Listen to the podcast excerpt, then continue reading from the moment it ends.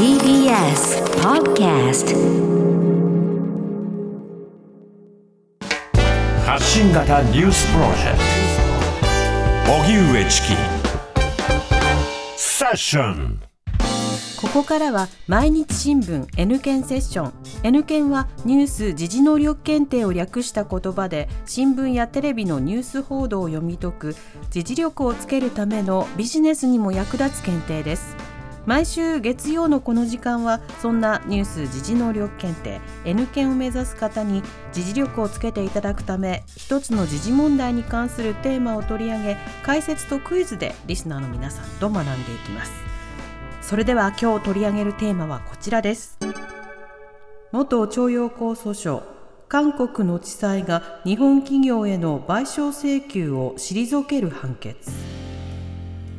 韓国のソウル中央地裁は今月7日元徴用工らが日本企業16社に損害賠償を求めた裁判で原告の訴えを却下する判決を言い渡しました。解説は TBS ラジオニュースデスクの中村久人さんです。久人さんよろしくお願いいたします。よろしくお願いします。早速ですが元徴用工訴訟とはここから教えてください、はいえーまあ、そもそもこの元徴用工という人たち、はい。えーこの人たちは第二次世界大戦中に、えー労働力の確保のために動員されて日本の工場などで働かされた労働者のことなんですよね。はい。でえー当時は朝鮮半島っていうのは日本の植民地でしたからでそこで企業による募集というねえースタイルでまず始まったんですね。でその次に今度は行政が間に入って、えー官の斡旋という形ね行政が、えー日本にこういうの募集しあの集めてるんだけどどうだっていうことで集めたと、で最終的にはですねもうその過酷な労働環境がだんだんみんなに知られるようになってくると行く人がいなくいなくなってくるわけですね、うん。で人集めが難しくなってきて、えー1944年の9月以降は今度は法律に基づいて強制動員というのも行われた。これが徴用ということなんですよね。でその元徴用工とかその遺族らはこうした日本企業に対して、えー損害賠償を求める訴訟を行ったと。で韓国の最高裁2018年の10月に、えー新日鉄住金、まあ、現在の日本製鉄ですよね、はいはいそれに対してそれからその翌月にはあ三菱重工業に対して韓国の元徴用工や遺族への賠償を命じる判決を出してるんですね。この判決に対して日本側の立場はどうなんでしょうまあ、受け入れられないということですよね。であの日本と韓国1965年に国交正常化させたんですけれども、その時に日韓請求権協定というのを結んでるんですね。はいでこれはあの第1条で5億ドルの経済協力を約束しましょうと。で第2条では、えー両方の締約国及び国民の財産、権利、その他の請求権に関する問題は完全かつ最終的に解決されていると、まあ、こういう協定を結んでるんですね。だそれに基づいて、いやもう問題は解決してるんだよっていうのが日本の立場なわけです。なるほどそしてこの今回の裁判ですけれどもどういったものをこれはあの2018年に最高裁によって判決が確定した訴訟とは別の原告が起こしているものなんですよね。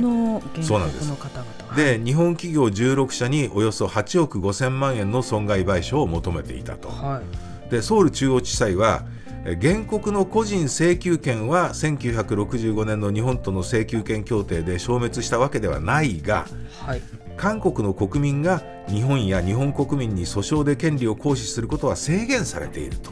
して、まあ、これまでの最高裁の判断を覆して原告側の訴えを退ける判決を言い渡したということなんですよね。なんでこのような判決に？これねその、まあ、韓国の裁判の制度っていいますかね、はいシステムにもやっぱりその特徴があると思うんですよね。はいシステム、うん、韓国の裁判は日本よりも裁判官個人の思想信条が判決文に反映されることが多いんですよ。はあそう。いうでで今回この判決を言い渡した裁判長実はですね、えー今年1月に元慰安婦への女性のお賠償を日本政府に命じた判決っていうのが出てるんですけれども、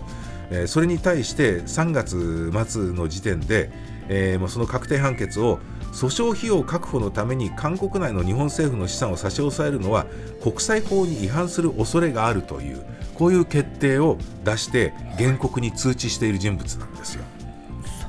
判決は判決であるけれども、えそれの判決に基づいて韓国国内の日本のお財産を処分しようとしたらそれは国際法に違反するよっていうようなことを言ったと。だから、まあ、今回の判決も、まあ、その裁判長、まあ、それに流れに沿った形ということが言えるんでしょうね。さあそれではここでニュース時事能力問題です。はいえー元徴用工訴訟をめぐる日韓関係の悪化、えー2019年に韓国側が GSOMIA これ日韓軍事情報包括保護協定というんですけれどもね、この GSOMIA の破棄を通告する事態にまで発展しました。ありましたね。ね。そうでした。この GSOMIA とははい。ある国によるミサイル発射など軍事に関する秘密情報を共有するために結んでいる協定なんです。ではこのある国とは一体どこでしょう？次に挙げるはい。4つの中から1つ選んでください、4つの中から。そう、はい。えー1北朝鮮。2アメリカ3ロシア。4イラン。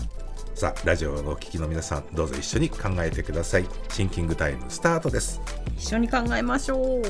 えー韓国側が GSOMIA 日韓軍事情報包括保護協定の破棄を通告する事態にまで悪化した日韓関係、えーこの GSOMIA とはある国によるミサイル発射など軍事に関する秘密情報を共有するために結んだ協定です。そのある国とは次に挙げる4つの中から1つ選んでください。どれでしょう？1北朝鮮。2アメリカ。3ロシア。4イラン。はいここでシンキングタイム終了です、さあリスナーの皆さんどうぞ一緒にお答えください。南部さん回答何番でしょではリスナーの皆さん一緒に1番。う1番北朝鮮その通り、はい。まあそれ以外はない ちょっとね考えづらいですよね。ね日本と韓国の双方がミサイル発射など動向を中止している国ってのはやっぱりとこれは北朝鮮ということがね、一番ですからね。えーまあ、このあの GSOMIA 破棄の通告に至った経緯、えーまあ、説明すると、はい日本側は2018年にその元徴用工訴訟で日本企業側に賠償を決定した韓国のお最高裁がこういうことを決定したわけですよね。でそれに対する事実上の対抗措置として翌年の7月に半導体材料の韓国向けの輸出を規制するというふうに発表したんですよ。はいね、で韓国側はで日本側が経済問題に波及させたことに反発して GSOMIA の破棄っていうことをこう通告したわけですよね。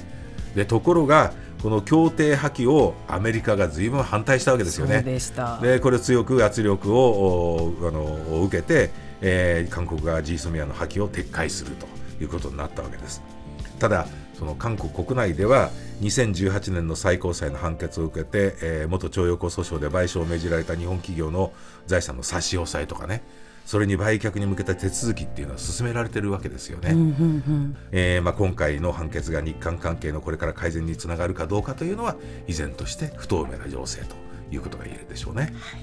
久里さんありがとうございました来週もよろしくお願いいたします,、はいさあここでプレゼントのお知らせです。ニュース時事能力検定の公式テキスト発展編を5名の方にプレゼントします。おはがきの方宛先は郵便番号 107-8066TBS ラジオ荻上チキセッション。ニュース検定公式テキストプレゼントの係までです。メールの方は ss954-tbs.co.jp で受け付けています。あなたのおところお名前お電話番号をお忘れなく。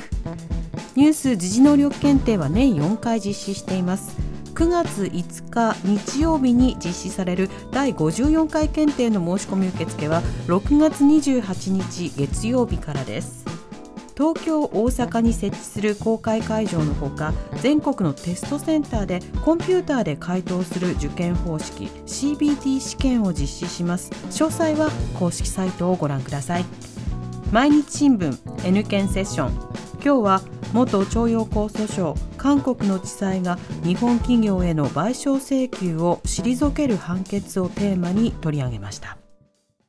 TBS ラジオ